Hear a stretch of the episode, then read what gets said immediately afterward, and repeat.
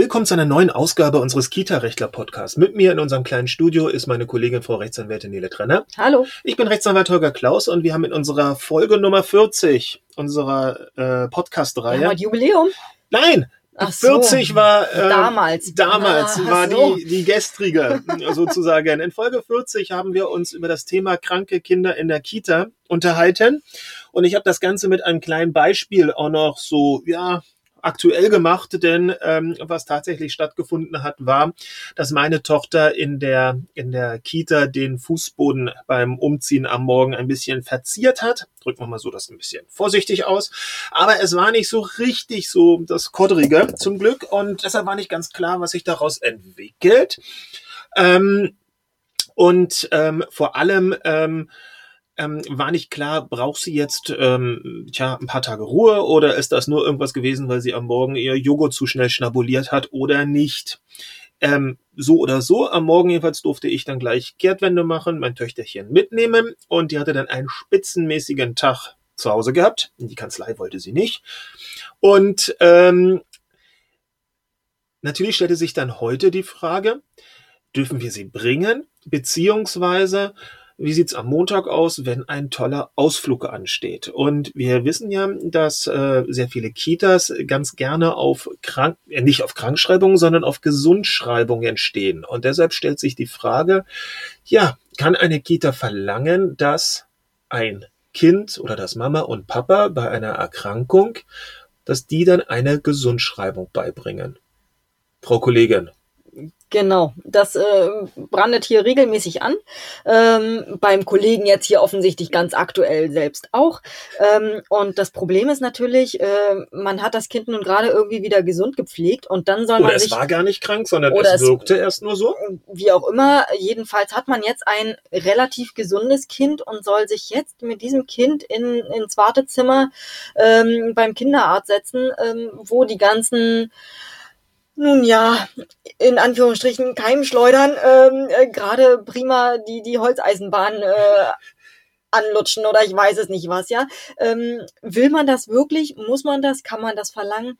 Äh, immer wieder ein wir, Thema, immer wir wieder schon ein Thema. Viele Diskussionen ja, zu gehabt. Ja, ja.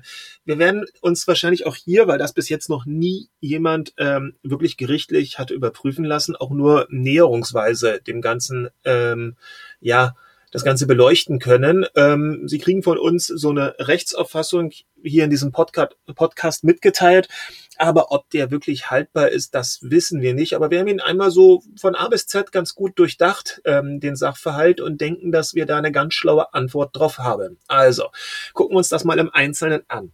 Die Kita will etwas von den Eltern. Deshalb stellt sich die Frage, hat sie einen Anspruch darauf?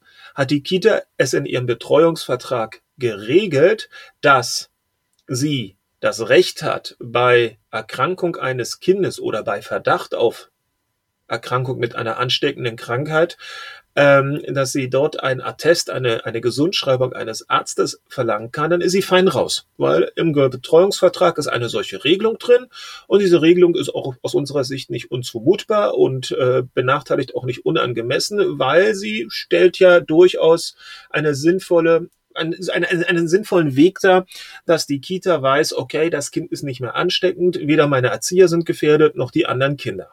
So. Ich unterstelle mal, in den meisten Betreuungsverträgen findet sich keine entsprechende Regelung.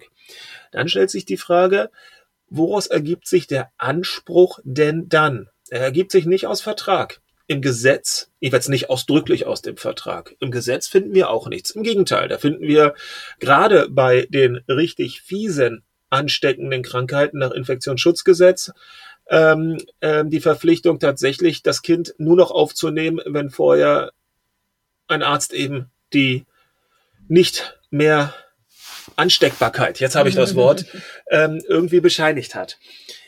Was im Umkehrschluss heißen muss, dass es bei allen anderen Erkrankungen nicht notwendig ist. Dass zumindest das Gesetz nicht sagt. Mhm. Ob der Umkehrschluss so die Notwendigkeit, Moment, da müssen wir ja, ja aufpassen. Richtig, aber es, es sagt jedenfalls nur für bestimmte Fälle, da ist es notwendig. Richtig. Äh, oder hält es für erforderlich. Äh, und was dann, was dann eben in den, in den äh, minderschweren Fällen oder in den Fällen ähm, passiert, die nicht im Infektionsschutzgesetz äh, sind. Darüber müssen sind. wir uns dann den Kopf zerbrechen. Genau. genau.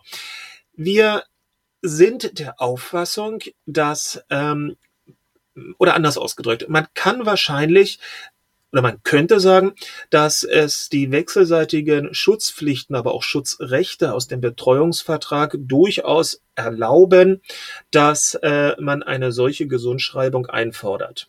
Aber, aber, das ist mir zu wackelig. Ich glaube, die bessere Variante ist, dass man es wie folgt darstellt. Eine Kita kann wahrscheinlich ohne entsprechende Regelung, entweder im Gesetz oder im Betreuungsvertrag, ein solches Attest nicht einfordern. Das funktioniert nicht. Es kann aber, und das kommt manchmal vielleicht bei den Eltern ein bisschen falsch an, kann aber sagen, hä, wir haben jetzt zwei Möglichkeiten. Wir haben eine ansteckende Krankheit oder dein Kind könnte eine haben. Entweder wir warten jetzt eine fröhliche Karenzzeit von fünf bis sieben Tagen ab, dass das wirklich abgeklungen ist und dein Kind bleibt zu Hause. Oder du hast die tolle Möglichkeit, uns eine entsprechende Gesundschreibung in Anführungsstrichen von einem Arzt, von einem Kinderarzt beizubringen, dann dürfen wir auch vorher dir und deinem Kind vertrauen, dass es wieder gesund ist. Damit drehen wir das Schachbrett so ein bisschen. Denn, und jetzt kommt es, diese Gesundschreibung, das ist ja keine Schikane. Die Gesundschreibung äh, fordert der Träger ein, um sich, wenn ähm, es sich dann doch zu einer Krankheitswelle weiterentwickeln sollte, sagen zu können, hey, seht her, ein fachkundiger Mediziner hat bestätigt, dass das Kind ansteckungsfrei ist.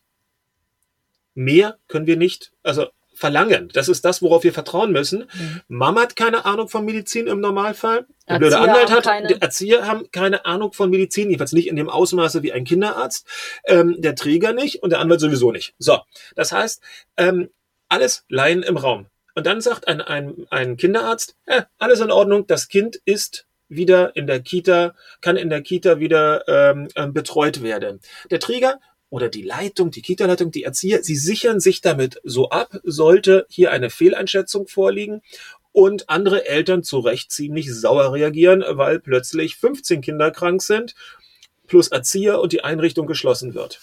Das ist also eine Absicherungsmaßnahme des Trägers, der, das haben wir in, in Folge 40 ähm, ja ausgiebig besprochen, besprochen, der ja verpflichtet ist zum Schutz seiner Angestellten, Klammer auf der Erzieher, Klammer zu, als auch der Kinder alles zu unternehmen, dass diese nicht negativ beeinträchtigt werden.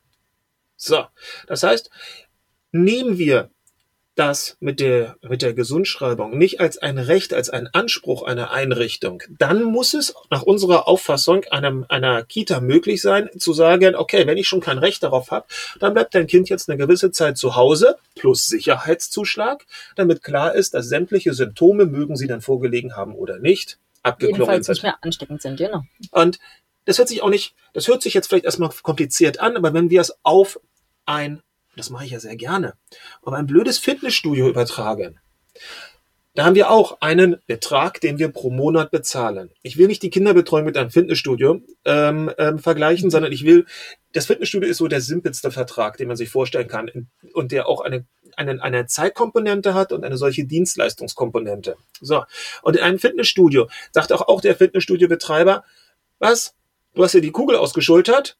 Bleib mir fern, ich lass dich an keine Geräte, du bist nicht sporttauglich ohne dass dann der ähm, Inhaber ähm, des, ähm, des Fitnessstudio-Vertrages sagen kann, oder oh, bezahle ich aber nicht. Das ist nicht sein Risiko. Oder jemand ist ersichtlich betrunken. Da sagt auch der Fitnessstudio-Betreiber, bleib mir fern. Du bist nicht sporttauglich. Wobei das natürlich jeweils äh, so eine Beispiele sind. Also wenn das Kind sich die Hand bricht, dann äh, kann es möglicherweise ja trotzdem, äh, ist ja nichts Ansteckendes. Es werden dann nicht alle Kinder sich die Hand gebrochen ja, haben, deswegen. Ja, ja, ich insofern äh, jedes Beispiel hinkt ganz. irgendwo. Aber ich versuche gerade beim Fitnessstudio, auch fürs mhm. Fitnessstudio, hat ja ähm, da ist ja auch die, hat ja auch ein Betreiber die Möglichkeit zu sagen, nein, du bist gerade nicht sporttauglich. Nein, mhm. du bist gerade, oder du bist eine Gefahr für alle mit bei uns Sportmachenden. Bleib außen vor. Und das bleibst du so lange, bis diese Symptome abgeklungen sind. Oder du hast die Chance, mir morgen einen Attest beizubringen, dass du auch mit deinem ausgekugelten Arm und dem kaputten Knie wunderbar hier Sport machen kannst und ich nachher Dann nicht in irgendeiner okay Geschichte mich, drin genau. bin, mhm. weil ich biete ja hier nicht nur die Geräte an, sondern einen Fitnessvertrag mit entsprechender Beratung. Das ist ja nicht ganz so simpel. Und da würde doch keiner groß diskutieren. Jeder von uns würde sagen, wenn die sporttauglich ist, der darf eigentlich da nicht an die Geräte gelassen werden. Aber bei der Kita-Untauglichkeit oder der vermuteten Kita-Untauglichkeit, da sollen dann irgendwelche anderen Ansprüche gelten und äh, das, das macht keinen Sinn. Also wir denken, ähm, Eltern sollten im Zweifelsfalle die die Möglichkeit, ein Attest reinreichen zu können, eher als Chance begreifen, den Zeitraum abzukürzen, indem sie nämlich der Kita nachweisen, ey, mein Kind ist Kita-fähig, hurra, hurra. Die alleinige Behauptung von Eltern, ja, ich weiß, Papa und Mama wissen immer ganz genau Bescheid, wie es ihrem Kind geht. Aber vielleicht wissen sie auch nur, dass sie gerade ihnen die Fieber, das Fiebermedikament gegeben haben und deswegen geht es dem Kind Eben auch das, ne? aber auch aus eigener Erfahrung, auch da gibt es durchaus Ausnahmen. Äh, so schlau sind wir dann doch nicht und wissen immer alles ganz genau. Und da bleibt es halt dabei, dass am Ende nur jemand mit äh, medizinischem Sachverstand eine irgendwie haltbare Entscheidung treffen kann. Die muss nicht immer richtig sein, aber sie ist zumindestens im Rahmen ähm, der ärztlichen Heilpraxis so gut wie es eben geht. Und deshalb sehen wir es als eine Möglichkeit an, ähm, für Eltern, wenn denn die Kita da mitmacht, zu sagen, okay, mein Kind ist wieder Kita-fähig, siehe hier, der Arzt hat es bestätigt. Natürlich muss dann, ist immer so, jetzt kommt es dann in die, in die Sonderfälle rein, natürlich gibt es auch wiederum Ausnahmen davon. Denn auch das kommt vor, das haben wir immer häufiger, dass ähm, der Arzt womöglich gar nicht mehr das Kind so groß selber gesehen hat, sondern irgendwo, jetzt wird das gemunkelt, ich will hier niemanden aus der Ärzteschaft zu nahe treten. Ja, aber das ist so, dann kennt man so seine Kinderärzte und da weiß man, jedes Kind wird sofort krankgeschrieben, wenn Mama und Papa nur einen Fünfer auf den Tresen legen. Ähm, und die eigentliche Begutachtung findet doch etwas äh, niederschwellig statt. Das dann natürlich eine, eine Einrichtung immer noch sagen kann, wir zweifeln das Attest an oder wir zweifeln an, dass du bei der, bei der Visite überhaupt alles erzählt hast, Mama, Papa. Aber das sind absolute Sonderausnahmen. Ansonsten, wir bleiben dabei. Einen direkten Anspruch sehen wir nicht. Für alle Kita-Träger schreibt's in eure Betreuungsverträge rein, aber bitte nicht allzu weitgehende, pauschale äh, Riesenklauseln, die können eher für euch nachteilig ausgelegt werden. Also das ist nicht ganz so einfach, aber man sollte schon über die vertragliche Regelung einmal nachdenken, denn man muss es ja nicht zum Standardfall machen, sondern es reicht ja, dass der Träger sich vorbehält, in begründeten Einzelfällen entsprechendes Attest einzufordern. Mhm.